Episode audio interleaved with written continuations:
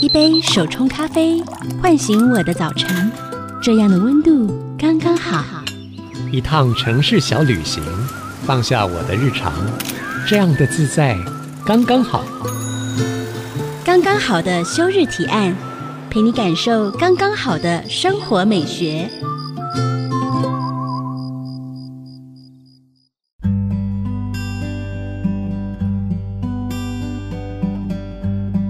您现在收听的是 IC 之音竹科广播，刚刚好的休日提案，我是主持人邱一轩。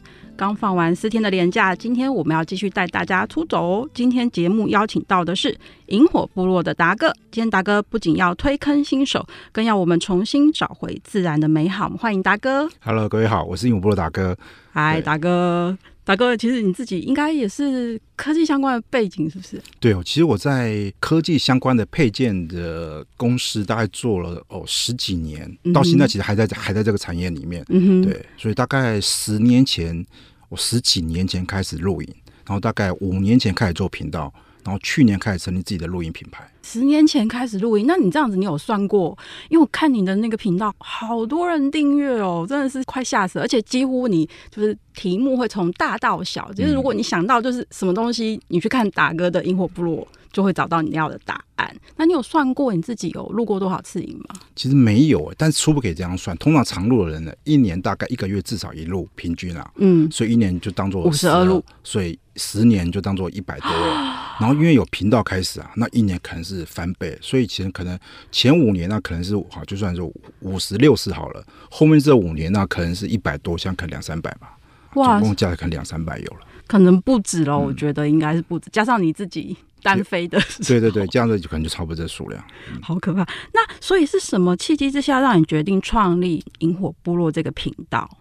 其实，在我成立之前，那时候已经露营了五年了。嗯，那其实露营刚开始啊，其实有结婚的人露营都是为了带小孩去放电啊。对，一想到可以这两天可以不用顾小孩，他会自己玩，就觉得很开心，就大家可以放空。顾吗？呃，基本上我们。差不多，小孩一年级小一之后，就你就他就会自己玩了嘛。对，所以我们只要顾三件事情：叫来吃饭，叫来洗澡，叫来睡觉。哈，然后是让他更大之后呢，他连洗澡都自己约他的朋友去洗了。对，因为我们周围都有年纪相仿的朋友，所以他们就自己约去，然后自己去玩，啊、甚至还有那种会有个帐篷，一群小孩，男生一帐，小孩一帐，他们自己在玩，就玩一天的，我们都不用管的，甚至可能还要去找人之类的。对，然后但是这样录完久久之后，其实是为了小孩啦，其实自己就是只是放空而已。但是慢慢觉得需要点刺激。我当时在家就在那公司做了十几年了，嗯哼，其实觉得有点嗯，工作压力大。嗯，一般的录影就感觉我就放空，好像不太能够放空自己，没有得到充分的心理上的休息。嗯，为什么啊？因为其实就是工作痛苦嘛。嗯，工作痛苦本来用露营这个娱乐可以把这痛苦稍微抵消掉。是，那后来工作太痛苦了，这露营这个娱乐又变得好像有点例行性的。他已经哦，你都会啦，你就不会刺激。例如说刺激，我今天新买个天幕不会搭，啊，地大好刺激哦。对，我新买个帐篷很大，啊，不会搭好刺激哦。对，然后慢慢的这种都搭过一轮之后呢，哎，其实每个就像去露就要去。公园散步一样，对，你就觉得不够刺激了，家常便饭。对，然后就觉得说，那这样不行，我想去野营。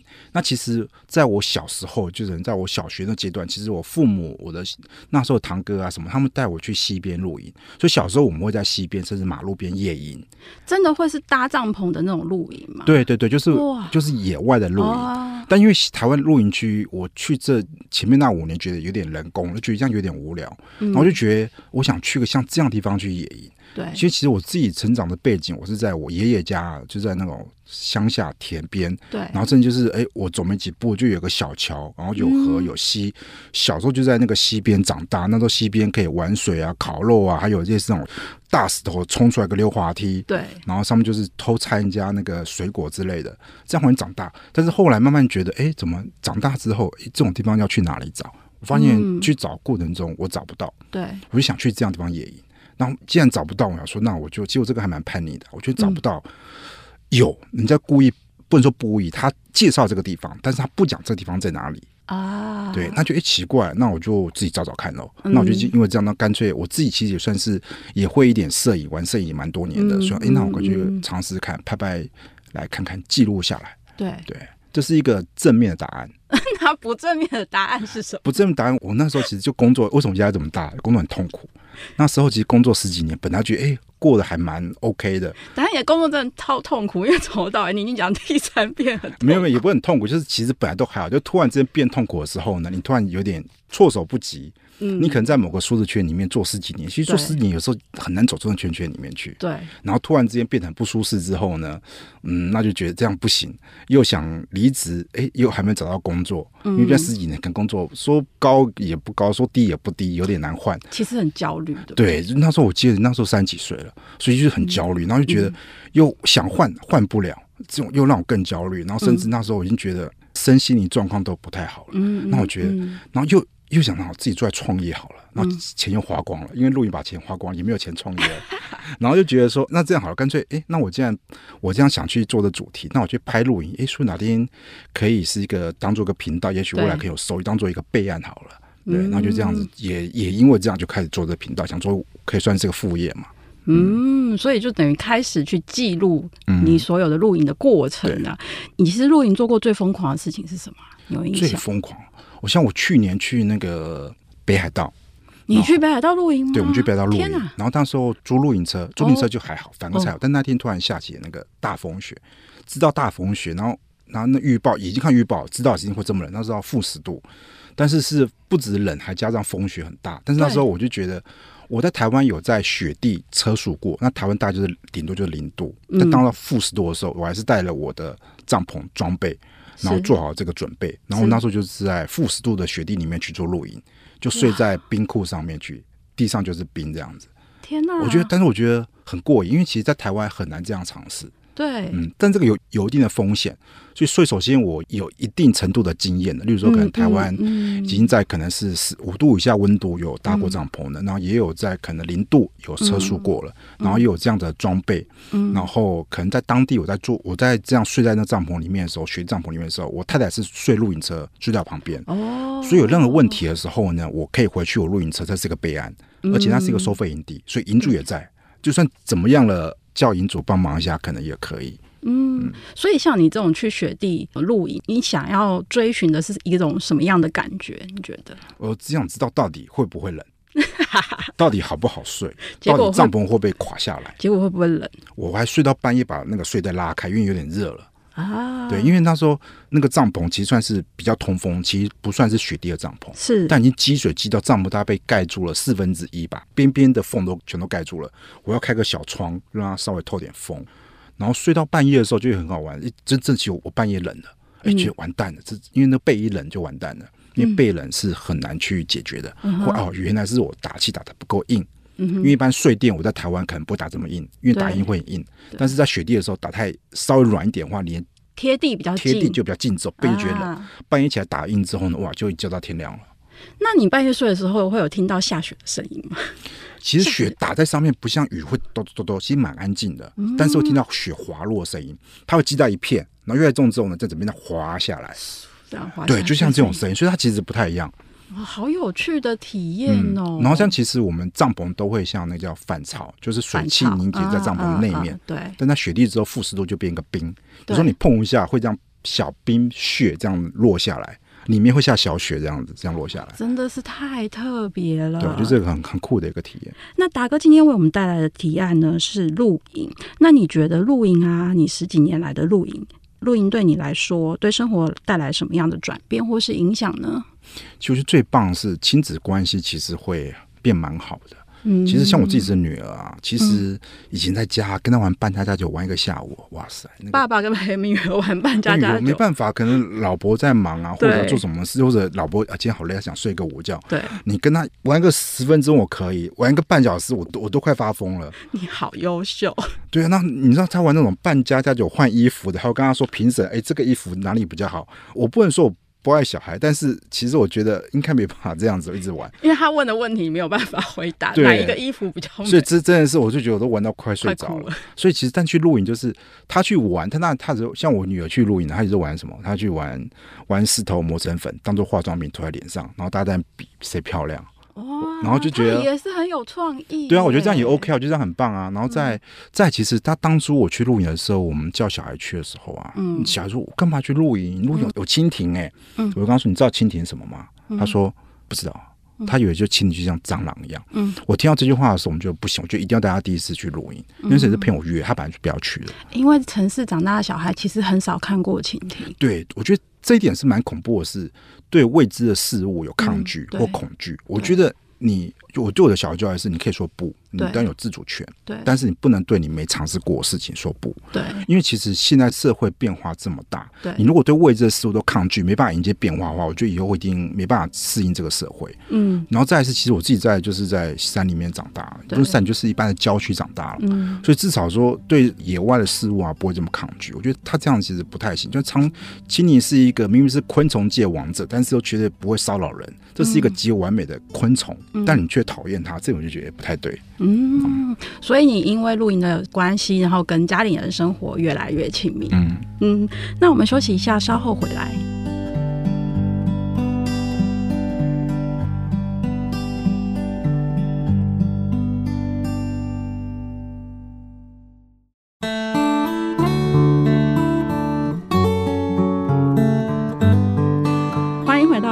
的休日提案节目现场，今天为大家邀请到的是萤火部落的达哥。达哥，我们刚刚讲到蜻蜓，那、嗯、你知道，我觉得在我小时候生活里面，我印象最深刻的蜻蜓是什么吗？就是其实你看到蜻蜓的时候，它飞滴滴的，就表示快下雨。嗯嗯，没错，还有燕子也是，还有燕子也是，嗯、就是这这我是跟蜻蜓跟我的连接。嗯、那你说，因为你女儿没有看过蜻蜓。所以你就决定这样带他去第一次露营啊？嗯嗯嗯，对啊，其实我们当时第一次露营的时候，也是他的小学同班的父母去约的。哦，然后那一约啊，他说 OK 啊，其实因为我小时候有在露营，那我觉得露营很 OK 啊，我觉得没没有问题啊，那我觉得很棒。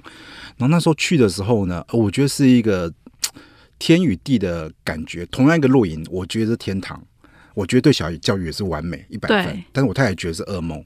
因为当时我们去了一个算是一个台湾平林比较老的营地，因为台湾平林营地普遍都比较老旧，对。但是其实自然环境很好。当时我们去的时候呢，我们去先是烤肉，而且还有这是很普遍嘛，对不对？对。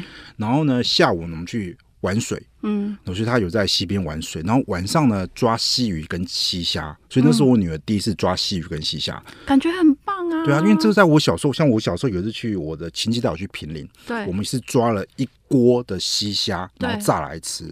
但我们这次那个我女儿各抓到一两尾啊，但我觉得就是一个很棒的体验。她知道呃怎么抓西虾，用灯去照，然后看演技，然后从屁股抓。她说哦，原来抓西虾是这样子。然后晚上原来生态是这么的丰富。对。然后当天晚上我们还放天灯。哦。所以然后看到，然后晚上其实不管是可能是猫头鹰的叫啊，或者是山象叫，其实都是整个山谷都是。然后，所以我觉得这样是一个很棒体验，而且那时候刚好是萤火虫季，也看到萤火虫了。所以我觉得，在我小时候理所当然的自然环境跟生物，哎，他都看到了。我觉得这是很棒体验，因为我最担心就是很多的长大的小孩。对我小时候理所当然的这些自然的环境生态，他觉得不是理所当然之后，他就不会珍惜。例如说，我小时候溪水就是干净的，嗯，如果现在其实很多溪的河流是被水沟化的，嗯，它是被污染的，甚至没有生态的，你可能觉得，哎，溪河里面不就是这样吗？不，并不会有这么多鱼虾之类的。嗯，当然你觉得正常之后，这整个自然环境是很恐怖的，你可能就觉得这。这这就没有什么，但明明这是一个很夸张的事情。嗯、然后再回到我刚刚那个第一次露营，然后当时，但是因为那个营地相对比较老旧，对，所以它厕所呢，可能例如说男女没有分开啊，它的那个门可能没有卡得很牢啊，然后有有流浪狗啊，有狗大便啊，热、呃、水没有很热啊，灯光没有很照明啊，是，对，所有对女性同胞觉得很恐怖的厕所要素全都在里面的。我老婆还踩到狗大便，对，但是呢，我老婆因为这样子，她看到女儿玩的很开心，对。最后，她觉得她要去露营啊。对，那当时我们装备都是朋友借的，那装备也都弄得不错，也都很熟，至少我们没有没被冷到啊，睡睡没问题啊。所以我觉得当然算是一个，我觉得算是。以现在我来说了，它是一个不完美的第一次露营，但是我觉得现在今天是已经快十年前的事情了，现在应该可以比这个好很多很多了。嗯，现在的营地的环境都已经不太一样了。对，因为十年前可能露营还算是个小众了，而且这个网络可能没这么发达。对，然后这十十年过去了，大家会营地都会评比啊，厕所看好不好啊，位置啊，方不方便啊。而现在有很多免装备的营地，这这也是以前所没有的。嗯，对啊，相信免装备营地。有些老手觉得说这不是露营，但其实因为太无趣了，是吗？对，他就没有这么动手。应该说，其实露营分很多种形式啊。因为我自己的频道从完全无装备的野营，对，到有装备野营，到是搭帐篷，甚至豪华露营，我都尝试过。对，只能说每个露营有适合不同人，然后他有家境的情况，我都指的是举例子，你说预算的情况，或者是假设免装备，我今天可能不是。我会不会用？是我真的没时间了。像有时候夏天，像我现在特别是小孩生的国中的，对，我觉得夏天很忙了，然后甚至也不可能也挪不出时间去搭帐篷，甚至家里可能家里很小，也没有时间买装备，那怎么办呢？哦、那免装备地也是一个办法。哦，这就是一个蛮好的选项耶。啊、那刚刚有讲到说，呃，小小太太她第一次的露营是地狱，嗯、那你会建议就是，如果大家第一次露营，怎么样会比较容易踏上这个露营之路呢？嗯、其实露营呢、啊，它有好玩跟痛苦的地方。我建议你先把痛苦的地方都先排除，嗯，然后看这些好玩的地方，你会不会觉得好玩？我说好玩指的是，例如说晚上可能是山羌在叫。然后三枪就是这样子啊啊，像这种声音很沙哑的吼叫，或者是像鬼叫的猫头鹰，台湾是菱角鸮，是那种呼对，那其实蛮像鬼叫声的。或者是已经可能碰到青蛙叫一整晚，哇，在一整晚，然后可能旁边打呼啊，但其实打呼其实算是最小最小的问题。但是如果你觉得这也很痛苦，其实这对这已经不是露营痛苦的事情哦。那或者说，哎，我像我听过我说什么烤肉那个烟啊，闻很痛苦，哇，连烤肉烟都觉得很痛苦。那我觉得你还没有碰到真痛苦的事情。真痛苦是什么啊？真痛苦，例如说，假设啊，收搭帐，你每收搭一次，其实像搬一次家。像我们，我每搭一次帐，我要换件衣服；每收上，我换，我还要换件衣服。啊、回到家搬上回家，再换一件衣服，你会觉得哇，这好累哦，这才是痛苦的地方。或者你碰到下大雨，对，装备都湿了，你要扛回家晒，去公园晒。啊那个也很痛苦哦！我的妈呀！对啊，我真在晒帐篷啊，晒在客厅，晒在后阳台啊，掉下去草啊、虫啊。我家常常有时候莫名其妙会有一些什么小蜈蚣啊，嗯，小马路出来啊，露营带回来的。对啊，小动物就在那出现了，但是这才是痛苦的地方。对，所以露营它乐趣，就是说，假设你如果觉得说看看云海、看看日出、看看银河，嗯、加上可能有一点吵的打呼声，或者是虫叫声，或者动物叫声，你觉得这这样还痛苦，那就我觉得你就。不行，但是如果现在要入门啊，第一个我觉得这几年蛮大改变是第一个装备租借，嗯，以前装备租借真的是我绝对不推荐，我看过都是很烂的装备，又过这么多年烂上加烂的。但这几年因为竞争的关系，对，以前装备租借可能只能进那种三五千块的装备，对，然后放了十年，哇，这很恐怖了。那像租借那种一万块帐篷、两万块帐篷，那很好帐篷，真的是可以让人睡得很舒服的帐篷，都可以租借，甚至还有那种帮你搭到好的。就是说去那个营地帮你搭好哦，也有些露营地你可以跟他露营地租，他帮你搭的好。嗯，再现在有些免装备营地，他可能就帐篷固定好搭在那边的。对，甚至还有自己的卫浴、厕所、跟冷气、跟冰箱，这都慢慢今天你你可以从没这么奢华到很奢华，全部都可以选择。其实台湾都有，都有。那我觉得你可以试试看。基本上他把露营最痛苦的要素都给品除掉了。那如果这样子你觉得你喜欢，那你可以慢慢难度每次多加一点。例如说，你从一个完全不用动手的免装备营地，到稍微动手一点，慢慢的可以在自己买一些小装备，练习自己搭搭帐篷之类的。嗯，或者是团露呢？就是如果假设有朋友他们家在露营，然后我们跟着去，那、嗯、至少有人可以问，可以减轻我们一点痛苦。对对对，我觉得这也是个很棒的方式。但我觉得这个第一个要看朋友的属性。如果你有小孩，嗯，那就最好挑都有小孩的哦，生小孩同一个年纪的。对，那如果你没小孩，就尽量挑都没小孩的，要不然大家互相觉得很痛苦。像举例，像我们自己小孩当时露营的时候。都是同年纪，从小一开始。对，我很庆幸，因为我是独生子女，嗯、我的女儿是只有一个，我就女儿。那我们那群小孩就这样录音，一起长大到现在，认识了十年了。哇！他们现在自己都会聊天，然后自己在那边出去玩。他们有时候问呢，哎，他们有没有空啊？问小孩就知道对方家有没有空。小孩都每天 每天都在那个 Line 或 IG 上面去。所以他们我很亲，他们有一个小孩一起长大，然后有经历过一些小朋友互相的怎么跟大家互动啊、交流啊。嗯。然后再来是小，因为也因为有小朋友，嗯，会有小朋友吵。你说小朋友会哭啊，半夜会哭啊闹啊，像我们都会听到啊，也都习惯，因为自己小孩也可能今天哭，直接是你哭还是我的小孩哭，就大家就耳塞戴一戴就戴起来了。但是你如果是都没小孩的，都没小孩，可能他因为没有小孩嘛，可能玩比较嗨啊，喝酒啊，聊天比较大声啊，那这样玩也是一种玩法啊。但就是互相不要影响就好了。所以其实像你自己是从小录到大的，从、嗯、你自己小时候，然后到单身露营，到结婚后露营，到有小孩露营，这几个阶段对你来讲有什么不一样吗？其实在我小时候，父母带我去露营哦，那时候带我，其实我没有觉得特别好玩。嗯，我记得那时候很有很多年去是那个阿里山，那时候去露营是因为阿里山那时候要住宿才能够进到阿里山，但是住订不到，你可以去现场排排看，对，很难订。对，那时候就去现场排不到哦，那就我们带了帐篷，路边睡一下，啊，正就是野营，就是路边野营。对，后来想想，我那时候连那个很厚的睡垫都没有，睡地上。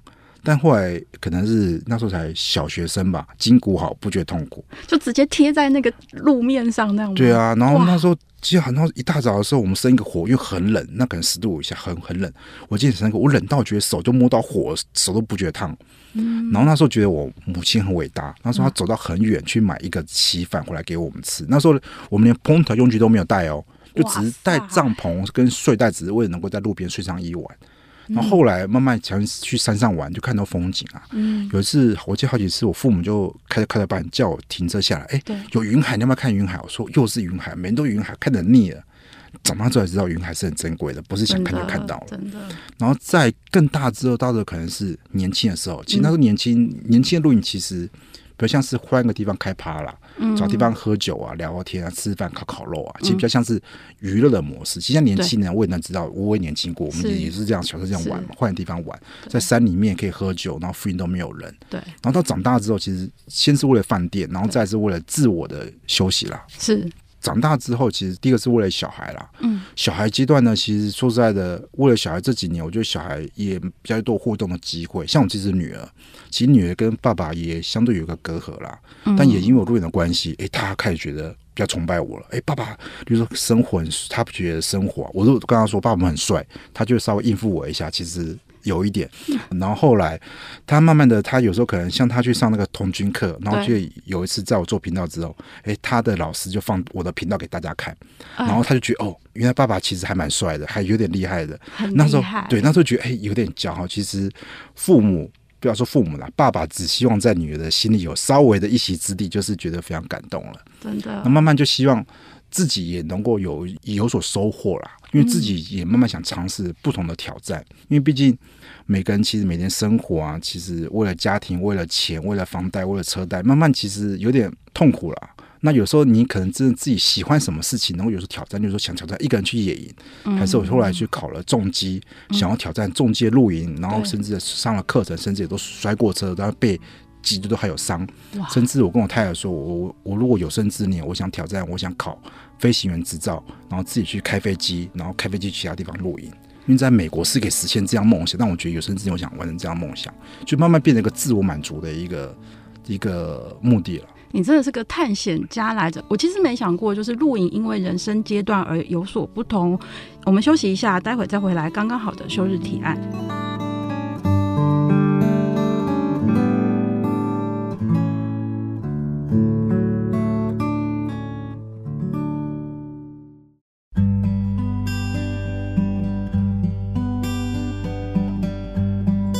回到刚刚好的休日提案，我们继续请萤火部落的达哥跟我们分享。达哥，就是去露营的话，有没有哪一些 NG 行为或是礼仪可以？其实露营啊，它在一个营地看起来很空旷很大，嗯，但其实啊，因为空旷大，其实隔音很不好。你看，没有树，帐篷里面其实块薄薄布，帐篷的隔音是零啊。所以最第一个就是声音，会什么情况会声音影响到别人呢？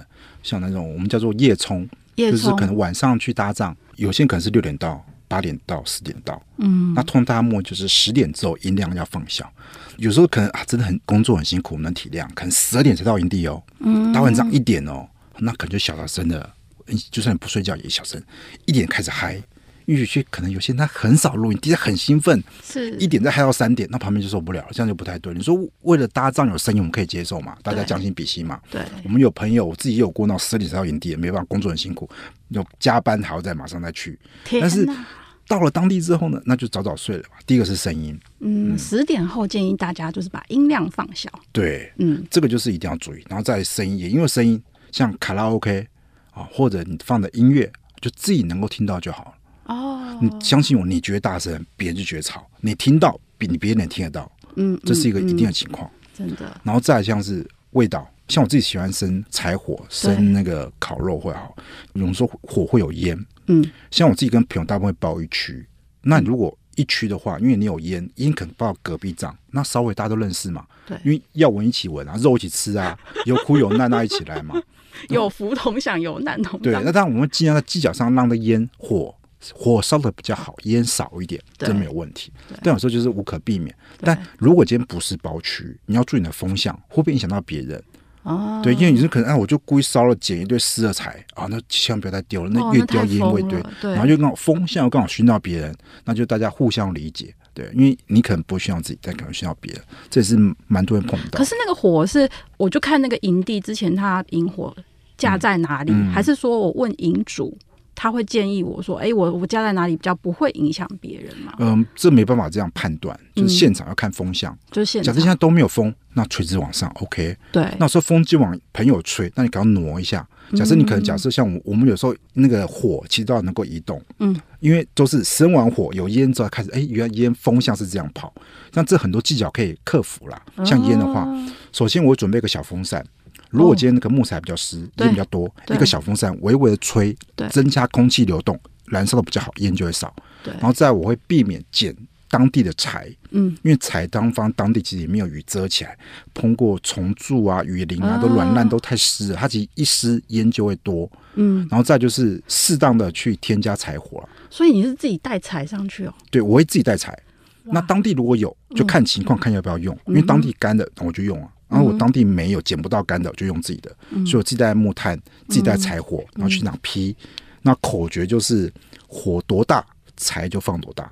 火多大，柴放多大。如果是火起来只有一个指头这么粗，你就只能放指头这么粗的树枝而已。如果像火是一个拳头这么大的一个像熊熊烈火，就可以放这么大的一根柴。哦，原来是这样子。对，就是你要让那火能够覆盖到新的那个火上面去，要不然一旦没有完全燃烧，烟就会多。嗯，原来是这样，所以其实大家要把你的感官打开，现在风往哪里吹都要留意一下。像这次我碰过几个比较 NG，那其他有一些小问题，但这个大部分都可以克服啊。像刚讲的声音，好，就是睡觉互相有声音，嗯、那其实不是 NG，只是你适不适合。对，就戴个耳塞就解决了。对，但就一定要戴。如果你介意，就一定要戴，就不要说哎，怎么变那么吵？那正常睡觉声一定会有这个声音，你要能够接受了。嗯。嗯所以听起来也其实还蛮简单的。嗯，我觉得很简单，但是我看到很多人都做不到。真的？对，光声音这一点就是蛮多，很多银主跟银客之间会因为这样吵架。比如说别人很吵，我也不想去当坏人，就找。打电话给营主，营主帮我们去劝导一下。对，有些营主可能做的不好，睡觉了啦，喝醉了，或者根本就不在营地，他就不会劝导。那有时候自己劝导，哦，这有时候一讲，可能就吵起架来了，那个就心情就很不好。对啊，难得来一次露营。对啊，所以其实这个就是会发生的情况。嗯，那现在除了像传统的露营，达哥刚刚也有讲，比如说从豪华露营，然后最简单的野营，这些都有。那在野营的时候呢，你自己会做什么呢？野营的话，其实。野营整个程序是第一个人是一个人还是多人？嗯，对其实你自己一个人也会去露营，对不对？对，一个人我会去露营，也会去野营。为什么啊？因为其实说实在的，其实一群朋友去有一群朋友的好处，但其实你会很忙，嗯、忙的 social。就是这朋友来喝酒聊天，有时候不熟朋友来还要再应酬一下聊一下，我看看人家有没有需要帮助的地方。是，对对对对。啊，有时候其实说实在的，我是自己可以很快搞定我全部装备，但有些可能新手要这边要照顾一下，那边要照顾一下。嗯嗯，但我自己去可以很轻松，我只要照顾好我自己。对，所以野营其实对我来说反而是比较轻松的。那一个人，一个人也不野营，一个人好处就是你可以免去 social 的时间。像我朋友就哎，其实他们刚开始他们不太玩火，然后像我自己就是我去露营，第一个买的露营非必要配件。可能就是买了一大堆柴火啊，生活东西啊。我觉得其实我去露营就是为了生活。嗯，对我来说，生活比露营重要。嗯，所以我我一个人去演就可以一个人玩火，就玩一个晚上。玩火玩一个晚上，就会看着火就看一整天，一整个晚上。像我们就有朋友小问我说：“哎，那个叔叔，你为什么喜欢看火？对火就像我电视一样，我临到家里都会开那个柴火的影片。嗯，然后就在家里没事就可能喝饮料，然后就是。”看柴火影片，我自己会拍一两个小时的柴火的影片，就看柴在那边烧，听柴的声音，看火的变化，听起来其实很疗愈哎。对啊，像你如果今天住在欧洲，我如果今天家里有，一定搞个壁炉，嗯，然后买一片柴放在边边，闻柴的香，像我都说，哎、欸，那柴好香哦，那个柴香味或柴烧的香味，他说要柴臭味，因为我的衣服很香，都柴香味啊。就是不同木头也还有不同木头的香味。其实没有，没有吗？其实没有，其实火烧大之后都没有，就是烟味，就是不完全的时候才有烟。因为我烧过樟木，樟木一烧火一大也是没有烟，要放在旁边慢慢熏才会有。所以你什么状态下你会想要自己一个人去露营？就是不想顾老婆、不想顾小孩的时候，不想顾任何人的时候，自己一个人去野营就可以很安静，做你自己想做的事情，吃你想吃的肉。就是肉吃好就自己顾，不用说像其实录影其实很忙啊。你像我去录影，常常是我负责可能做肉料理，就拼命烤给别人吃，给别人吃。其实我自己吃的，说实在的，没有吃很多，对，就为顾小孩、顾顾朋友嘛。嗯，对。那其实那自己就是自己想吃什么就吃什么。真的太有趣了。那像露营的时候啊，现在接近秋冬，那秋冬有没有什么就是适合露营的营地啊？有推荐的吗？如果现在就现在十月，这秋天，嗯、现在台风来，如果台风没来，东北季风还没来，这是一个台湾极短暂完美的露营的气候。哦，完美怎么说？因为台湾夏天太热，对对。那冬天其实有时候风太大，很多地方是不能去的。嗯，像如果现在是秋天啊，是春秋这两个还没有碰到风的时候呢，第一个山边、海边，甚至高海拔的树林都可以去，哪边都可以去。像最棒的制作一定要去海边。因为海台湾其实东部整个东部的营区啊，对，只适合就春跟秋。哦，夏天太热，真是热到晒死的热。冬天呢东北季风一来，嗯、所有帐篷都会吹坏。这时候就是东北季风还没来，风还没大。嗯，但是呢，夏天又刚走，还不会太热，就极适合去东部。嗯、那像秋天去东部露营的话，可以看到什么样的景色？东部的话，哇，东部第一个就是看日出啊，很伤身啊。很伤身，因为一早就起来，很伤身啊。多早的是两点三点？没有没有，就大概日出大概五点。五点，秋天大概五点。对，就五点就要起来看日出，但看的时候就很开心，但隔天又觉得哦，好痛苦啊。我我记得有一次去环岛露营，那时候环岛露营的意思是就是就开露营车环岛露营。Oh my god！但是就天天看日出，看到之后觉得我，我觉得再再看下去，我觉得我身体就坏掉。因为每天太早起来了。我是你天天看日出，那你看得出来这个地方？你后来看得出来，就是这个地方是哪里的日出吗？其实看不出来，除非是什么有什么龟山岛之类的。但通常会有问题是，嗯、可能今天没日出啊，天气不好啊。所以其实你是想要凑满吧？就是我看过很多地方的路 日出，倒也不是这样。其实比较像是，其实看日出像是在开乐透，闹钟设好，时间到，有没有日出？有就觉得赚到啊，没有就倒头睡。其实每次都这样开讲，然后又又有碰到那种，哎，今天明明就是底下云很整，或啊没有，但是可能就是日出前太阳没露出来，紫的光照在头顶，哎，居然有那种那个火烧云，嗯，没看到那个太阳，但可能云很漂亮，对，所以就像在凑乐透了。嗯，我们刚刚讲日出，那比如说晚上有看得到银河或者是星星吗？哪些地点？首先要挑时间，嗯，满月的时候当然是没有，嗯，对，然后当然这个不满月的时候几率大一点。海边几率比较大，因为海边光害比较少。对，然后再就是时间，一定要用那个看星星的软体。嗯嗯嗯，它可以知道银河大概从哪个角度起来，大概什么时候时间到。海边银河其实比较早起来，因为在海边边就起来了。那如果身上看银河，周围可能有山，可能要十点之后才看得到。那其实银河像我自己有的经验，我们去那个。玉山登山口有个叫塔塔加，塔塔加对，塔塔加那个地方其实是就是个马路边那个停车场，但它是一个台湾因为登山关系可以合法车速的地点，因为你登山嘛，对，你总要去外面过夜嘛，然后再爬山嘛。那时候我们那时候我们就睡在车里面，然后我眼镜都脱了，然后我们车上就有天窗，天窗还有隔热纸，对，我就睡到半夜，眼睛一看，哎，怎么窗外外面亮亮的？那边是暗的全海，那我戴上眼镜，居然隔着隔热纸可以看到银河。然后我们当下去外面看，那真的就是整片都是非常清楚，都不用你一些银河架脚架长时间曝光，像我自己拍银河曝光十秒才看得到，都不用，直接整座山都是。所以你是因为银河的那个光被亮醒的吗？对，因为你总会有你你可能有鬼啊。天啊，太太夸张了！对啊，这是一个很棒的一个体验啊。所以后来有第二次吗？就是你有看过？没有，很可惜。就这辈子的一起一回。没有没有没有，很多地方都有，但是我是塔塔家，因为塔塔去过好几次。对，就是那边有碰到满月的，是碰到起雾的都有。所以你要刚好不满月，没有起雾，没有云，没有下雨，才有可能看到银河。而且就像达哥讲的，就是可能呃，你就是那一天有空，可是可能也许那天天气不配合，嗯、就是很多状态下，你必须要真的有那个缘分到，你才能够看到那样的景致。是没错、嗯。那我们聊到这边休息一下，稍后回来。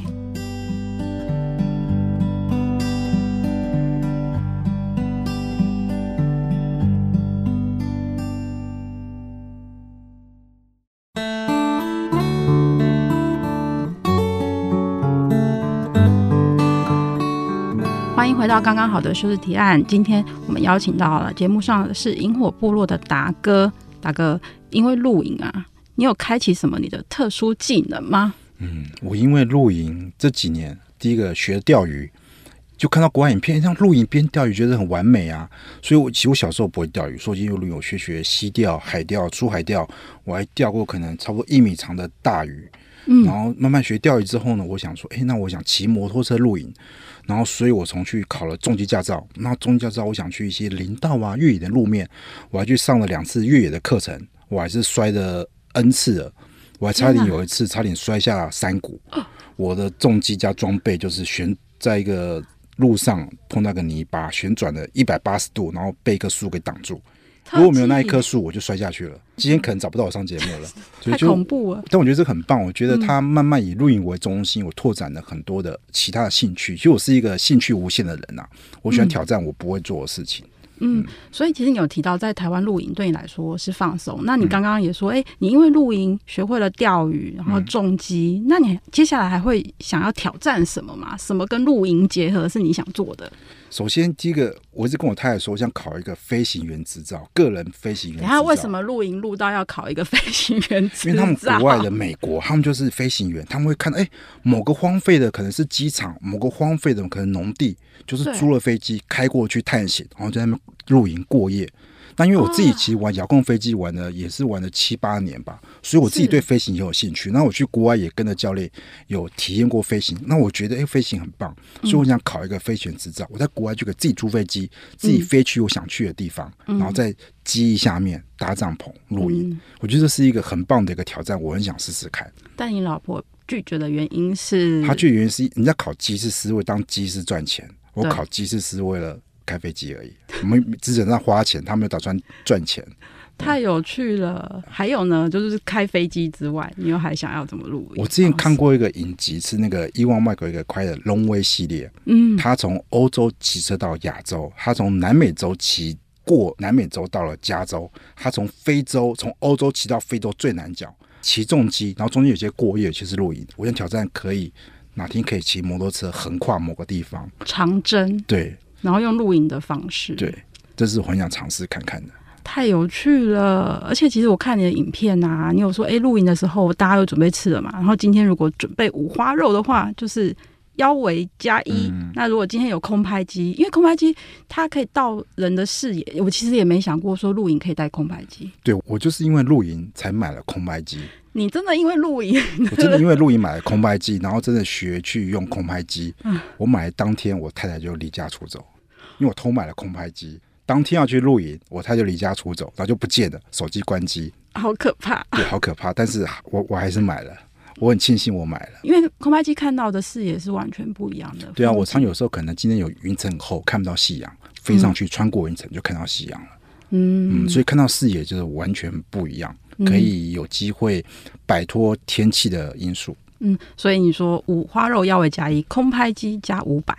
飞行执照加一千，飞行执照加一千，对，就是感动值加一千这样子。对对对对对对对。哦，那你现在可以慢慢累积。好，我们等待下一次。我会把这段给录下来，然后放在我老婆床边，一直放，一直放，一直放，压上今天的日期。对对，没有在 在他睡觉的时候放，让他看那么催眠他。但太太现在已经变成也是露营达人了吧？他没有，他他很逊的。说实在，他真的是为了小孩，为了小孩爱上露营。对，那我是为了自己。其实我比较自私，她比较伟大。她真的是我一个伟大的太太。嗯、对，她其实露营对我来说是有女生嘛，有众多的不方便。但她为了小孩，她还是愿意去露营。但她后来，我慢慢找到一个能够平衡的方法。例如说，找营地一定要她找，厕所有多好找多好，所以她就找到很好的营地，很舒服的地方。她慢慢也避免我这种了。我因为我找营地都是先找我喜欢的嘛，我可能厕所。都没在看厕所的，越有挑战性的越好。对啊，可能我喜欢走有有溪啊，有树林啊，厕所有没有无所谓啊，反正没有厕所我也可以啊。但女生毕竟没办法嘛。对，大家侧重的重点不一样。那像你自己，就是呃，休日的时候也还会去露营吗？做什么事情会让你觉得放松？我还是会去露营啊。虽然现在露营也是我事业的一部分，但是我还是会去露营，因为我觉得露营。我只要有个地方到一个地方，然后可以生火，我就觉得很放松。就是你看着那个萤火的时候，但是如果如果哪天家里能够有个庭院，能够自己生火，哇，那更棒了！天哪，你真的是火的小孩，你真的看着火在那边飘的时候，非常的宁静。对我，我小时候因为偷佛台的蜡烛、打火机，还是那个。火柴不知道被打过多少次，差点把自己家后院烧起来了。所以难怪你今天变成露营达人。是，所以我当过去萤火部落，就是因为这个问题。哦，原来是这样子。所以除了这样，你还会从事什么事情会让你觉得放松呢？目前嘛，嗯，目前其实像骑车啊、钓鱼啊，那当然现在像划独木舟法规嘛，限制蛮多的，其实有点可惜。哦，真的。对，因为台湾其实有蛮多户外活动，因为法规限制的关系，很难去。嗯很自由去执行，其实钓鱼台湾也是受限制蛮多的，嗯，所以其实我比较希望是哪天可以去国外，可以做这些理所当然我们在国外面看到的事情。那最后请达哥来帮我们推荐一下，台湾有没有你觉得此生必访的梦幻营地，就大家一定要去体验看看的地方？我觉得一定要去司马库斯，一定要去。它是台湾一个最远的一个部落，也是最远的营地，嗯，但是。不管是营地那边，因为够偏远，所以银河非常的漂亮。哦、但我去那时候天气不好，下雨。嗯、但是呢，它里面有一个树林区的步道，对，神木区步道非常舒服，一定要去，嗯、而且一定要去三天两夜，好好在神木区步道待几个小时放松。然后、嗯、去太赶了，因为开始下雨，我们就赶回城，哦、在那步道可能待的时间不够久。嗯、但我觉得他们一定要去。呃，有推荐什么季节吗？我觉得那边就是樱花季节是最棒，但是不知道你订不订得到。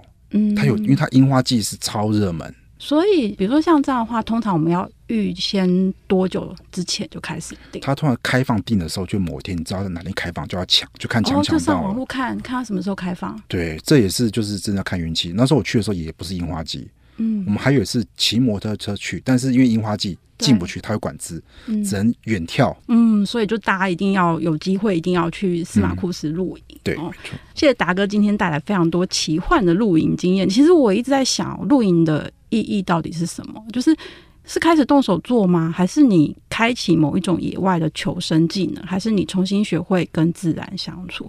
我觉得或许你换一个角度，你在城市生活里面找不到的，找不到的自由。找不到的悠闲，你自己的生活里找不到什么呢？也许透过露营，打开你的感官，放下自己给自己的设限，你就能找到感到喜悦的最后一块拼图。那我们今天谢谢达哥的分享，谢谢达哥，谢谢。下周五晚上七点钟，请您持续锁定 FM 九七点五 IC 之音，刚刚好的休日提案，到各大 Podcast 平台搜寻“刚刚好的休日提案”，也能听得到。我们的 IG 生活慢慢学，请发了我们，更欢迎您跟我们分享你的休日提案。祝您有个愉快的周末！刚刚好的休日提案，我们下周见，拜拜。